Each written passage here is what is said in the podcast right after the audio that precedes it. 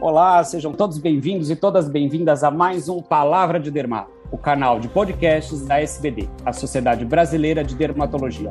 Eu sou o Beni Greenblatt e é um prazer estar aqui novamente com vocês. E hoje nós vamos falar de um tema muito atual, a varíola dos macacos. Fique conosco.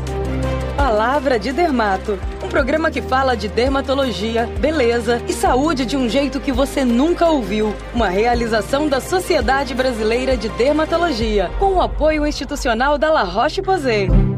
Bom, e para falar então sobre a varíola dos macacos, eu recebo aqui o coordenador do Departamento de Doenças Infecciosas da SBD, diretamente do Rio de Janeiro, o Dr. Egon Daxbacher. Bem-vindo, Egon. Obrigado, Benia. Queria agradecer o convite da Sociedade Brasileira de Dermatologia e vamos bater um papo aí sobre essa doença que é recente aí no comportamento dela entre nós, né?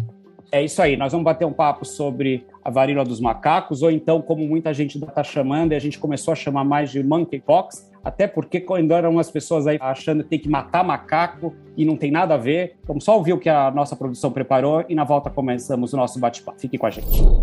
Nada melhor do que conhecimento e informação de qualidade para ajudar na prevenção de doenças. Por isso, ouça com atenção esse episódio de Palavras de Dermato, durante o qual vamos falar sobre varíola dos macacos, também conhecida como monkeypox. Com nosso convidado especial, vamos entender os mecanismos de contaminação dessa doença, conhecer os seus sinais e sintomas e compreender a importância do dermatologista no diagnóstico desse problema de saúde pública. Quer saber como evitar o contágio pela varíola dos macacos e aprender a como cuidar melhor da sua saúde? Então acompanhe essa edição de Palavra de Dermato. Bom, Egon, vamos começar a nossa conversa, mas antes eu queria só fazer um esclarecimento aí para quem está nos ouvindo. A gente está gravando esse episódio em agosto de 2022. Por que eu acho importante esclarecer isso? Porque como é uma doença nova, a gente não sabe, né, quando nossos ouvintes vão estar nos escutando, então a gente tem que deixar claro que pode ser que muita informação do que a gente vai falar hoje pode mudar, e pode mudar daqui a 15 dias, ou daqui a um mês, ou até o final do ano. Então, vamos começar a conversar, e eu queria que você explicasse, então, um pouco para os nossos ouvintes o que, que é essa varíola dos macacos ou então o que, que é esse monkeypox, por favor.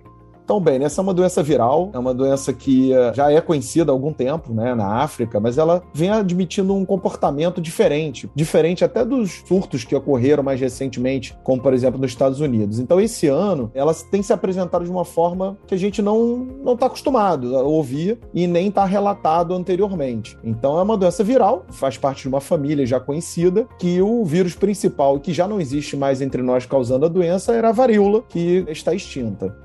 E aí, eu acho que você podia só, como eu falei, assim, não tem nada a ver matar macaco, já que você falou da África tal, mas não tem nada a ver o macaco agora, certo? Sim, é. Essa doença, ela afeta os macacos. Chamada vera dos macacos, os macacos são vítimas, né? Na verdade, a gente não pega diretamente do macaco, necessariamente, ou ele que é o verdadeiro transmissor. A gente considera essas doenças como quem é o reservatório. E acredita-se que o reservatório desse vírus são os roedores. E aí os macacos, na verdade, são vítimas igual o ser humano também está sendo ah, acometido por ela, né? Então, como que é transmitido esse vírus aí? Bom, esse vírus ele é principalmente transmitido através de um contato, esse contato muito próximo, e através de lesões de pele. Já começa aí a gente já perceber a importância do dermatologista em identificar essas lesões. E aí, no caso, como tem a secreção, o vírus tem uma quantidade muito grande ali nas lesões de pele, a gente tendo contato direto, o vírus pode penetrar no nosso organismo e causar a doença. Mas ela também pode através de gotículas da respiração. Essas gotículas, como elas são muito pouco difundidas no ar, então a gente também também precisa estar próximo dessas pessoas. Ela não dispersa de uma maneira tão grande como, por exemplo, o Covid se apresentou para nós. Perfeito. E aí, a gente está num papo de dermato, é da Sociedade Brasileira de Dermatologia, então, obviamente, que tem a ver com pele a gente falar de varíola do macaco. Então, eu queria que você falasse um pouco para os nossos ouvintes como que é o quadro clínico, sintoma, o que, que pode ter na pele, por que, que dermatologista fala de varíola do macaco. É, eu acho que um fato marcante é que os principais sintomas, né, as principais lesões que têm aparecido, predominantemente afetam a pele. E aquilo também que talvez algumas pessoas não saibam, né? O dermatologista também estuda as mucosas, ou seja, aquele tecido que reveste as cavidades, alguns lugares, como a boca, a narina, como a região peniana, o ânus, a região genital de uma maneira geral. Não a parte interna, né? Lá dentro, que já tem outras especialidades, mas que reveste por fora ou ali na entrada. Então o dermatologista também estuda essa parte. É um, realmente uma doença com manifestações muito peculiares e próximas ao dermatologista. Mas vale lembrar que é uma doença que ela também tem sintomas gerais e é muito frequente, tá? Quase todo mundo tem algum sintoma geral que pode variar desde febre, dor muscular, aumento de ínguas ou de gânglios e algumas dores assim aleatórias no corpo, né? Mostrando que é uma doença que não fica só localizada ali naquela lesão. Perfeito, Egon. E aí, óbvio que a gente não tem imagem, só podcast, mas acho que podia tentar explicar para quem está nos ouvindo se tem alguma lesão, não sei se eu posso falar típica, mas que tipo de lesões que pode ter na pele, porque também não dá para a gente achar que tudo agora é varíola do macaco e que não tem mais as outras doenças, certo? Perfeito. É, é bom você falar isso porque, assim, existe uma lista de suspeitos até muito grande, vai sendo confirmado ou excluído ao longo da investigação do doente, das pessoas que estão suspeitas, e a gente tem muitos descartados. Então, esses descartados são outros diagnósticos. Mas aqueles pacientes típicos, né, ou pelo menos aqueles que vêm sendo descritos como típicos desse tipo de surto que nós estamos vivenciando, varia muito. Desde lesões localizadas e pouco numerosas, mas principalmente em áreas genitais, isso tem chamado a atenção, diferente um pouco do acometimento dos surtos na África. Muitas lesões na boca, na cavidade oral, exatamente nas mucosas, né, aquele tecido que reveste a parte interna da boca. E a gente tem, então a formação de uma pequena lesão sólida inicialmente, que depois ela vai variar para lesões com conteúdo líquido, que a gente chama de vesícula ou bolha, para a população entender melhor. Então, a gente tem diversas doenças que podem causar bolhas. Então, é bastante importante a gente perceber se teve febre, se teve queixa de dor muscular, se teve aumento de ínguas e surgimento que a gente chama de gânglios, são as ínguas. E aí, essas lesões coçam muito e ou doem muito. Essas são as características gerais. E aí, depois essas lesões rompem, elas se formam pequenas feridas no local e formam crostas. Então, essa é mais ou menos a evolução que a gente pode descrever sem ter imagem. Perfeito, é igual. E aí, como você mesmo falou, vai ter uma bolinha, você vai ter bolha, você vai ter lesão que coça. Nós, como dermatologistas, sabemos que tem várias outras doenças que dão isso. Então, o que mais pode ser? Assim, qual que é o diagnóstico diferencial que a gente tem que pensar quando a gente está falando de varíola do macaco?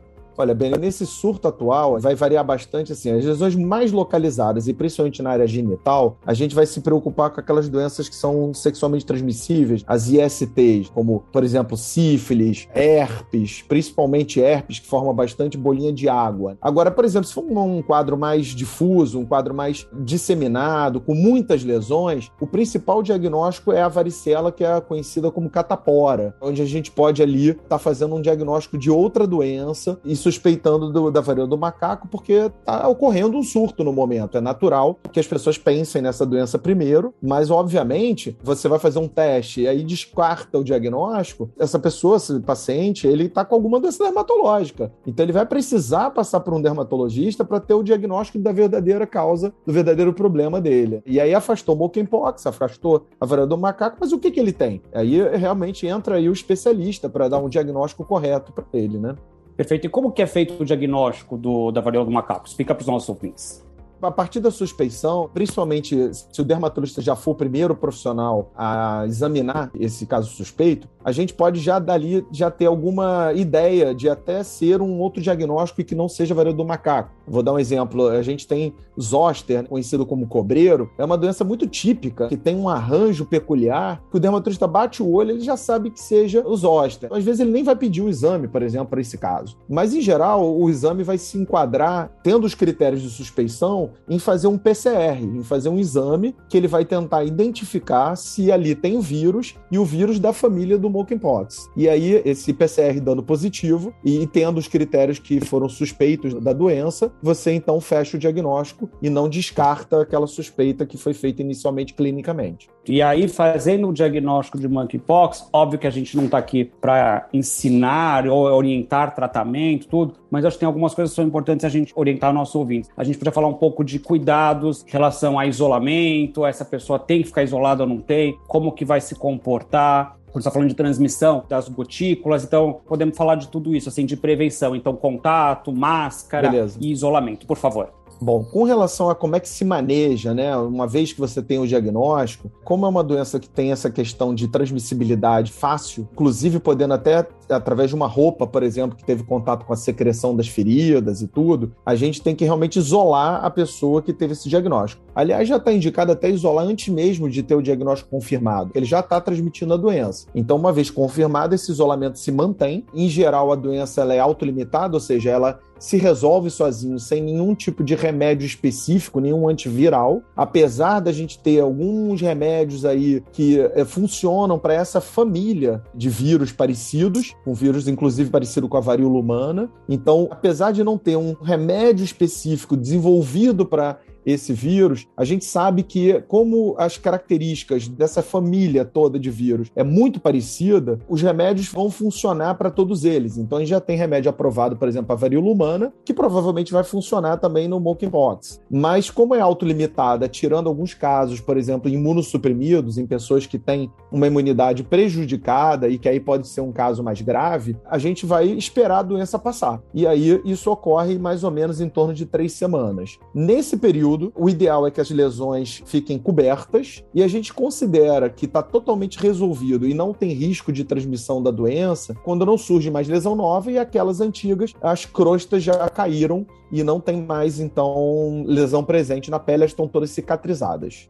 Perfeito. E aí, como eu falei, a gente está gravando isso em agosto de 2022. Pode ser que mude o que eu vou perguntar agora, mas atualmente não existe vacina aqui no Brasil disponível para a população. Então, o que, que a gente pode fazer e é o que, que os nossos ouvintes podem fazer em termos de cuidados assim no dia a dia? É manter a história de lavar mão, álcool em gel. Fala um pouco para a gente sobre isso, por favor. Olha, a transmissão, essa questão da máscara ainda está um pouco controversa, ainda é uma doença nova. Então, por exemplo, tem lugares que tem sido recomendado, o estado de São Paulo recentemente recomendou isso como um cuidado. Obviamente, se você tem contato com alguém que já está diagnosticado, ou seja, se você é um contato intradomiciliar, convive com a pessoa, a máscara é recomendada. O contato pele a pele, obviamente, também recomendado, e cuidado com as roupas e com tudo aquilo que tem contato com a pessoa. Então, o álcool vai ser muito importante nas mãos, lavar as mãos com água e sabão, porque eventualmente você pode ter contato com algum material contaminado desse paciente. Os lençóis, por exemplo, que a pessoa dormiu, tudo isso tem que tomar bastante cuidado porque tem partículas virais, tem vírus ali naqueles tecidos. É, na rua, no dia a dia, sem a gente ter necessariamente um diagnóstico, ainda não se sabe muito bem se essa questão da máscara vai ficar como recomendação. A gente tem visto que grandes aglomerações têm facilitado a transmissão da doença, mas não parece que é num, num ritmo de uma doença respiratória convencional. Precisa ter, parece, um contato mais íntimo, prolongado, mais próximo, para poder ter realmente esse contágio. Com relação à vacina, por exemplo, como os vírus eles têm particularidades em comum, já foi testada uh, o vírus do monkeypox em laboratório para vacina para varíola. Então existe essa particularidade e aliás ela é histórica. A gente sabe que quando a vacina da varíola foi desenvolvida, ela foi desenvolvida porque se descobriu que a gente adquiria uma defesa para outro vírus dessa família que era um vírus da vaca, que afetava vacas. Então olha que interessante, muito provavelmente por ter essa característica da mesma família, a vacina que nem foi desenvolvida especificamente para essa pode nos ajudar no futuro, caso necessário, mas que no momento, como você bem disse, a gente não tem essa disponibilidade e provavelmente ela vai ser indicada mais para paciente que tem risco de varíola dos macacos grave e talvez para profissionais da linha de frente, profissionais de saúde da linha de frente. Ok, mas independente disso, acho que o hábito do álcool gel, lavar a mão, é uma coisa que veio na pandemia do Covid e vai ficar, concorda? Concordo, com certeza. Egon, e outra coisa, você citou aí a varíola, a história da vacina, como ela foi criada, e aí com certeza tem ouvinte que está nos escutando e que tomou a vacina da varíola, que até a década de 70 fazia parte do calendário vacinal. Então, essas pessoas, a gente já sabe se elas estão protegidas?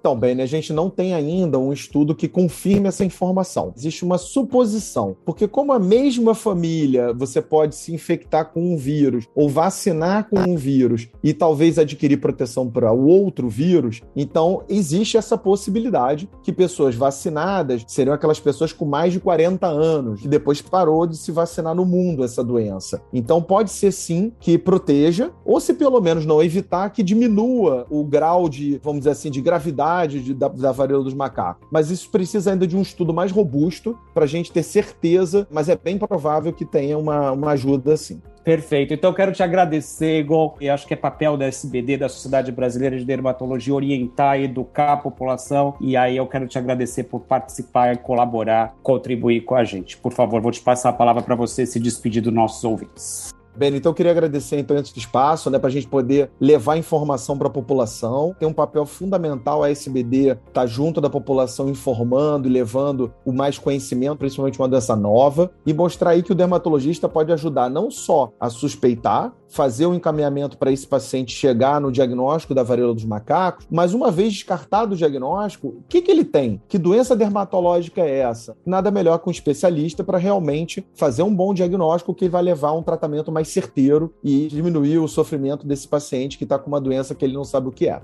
totalmente de acordo. Como eu sempre falo, né, a gente tem que difundir informação de qualidade. Então aproveito para convidar todo mundo que está nos escutando para divulgar esse Palavra de Dermato, seguir o nosso podcast. Então compartilha no grupo da família, conta aí para os amigos, porque a gente tem que ajudar a educar a população. Esse também é papel da Sociedade Brasileira de Dermatologia. Cada semana tem um episódio diferente, com um tema diferente da dermatologia. E a gente se encontra então na semana que vem, no próximo Palavra de Dermato. Um abraço, pessoal. Tchau. Você acompanhou o Palavra de Dermato, um programa que fala de dermatologia, beleza e saúde de um jeito que você nunca ouviu. Uma realização da Sociedade Brasileira de Dermatologia, com o apoio institucional da La Roche-Posay.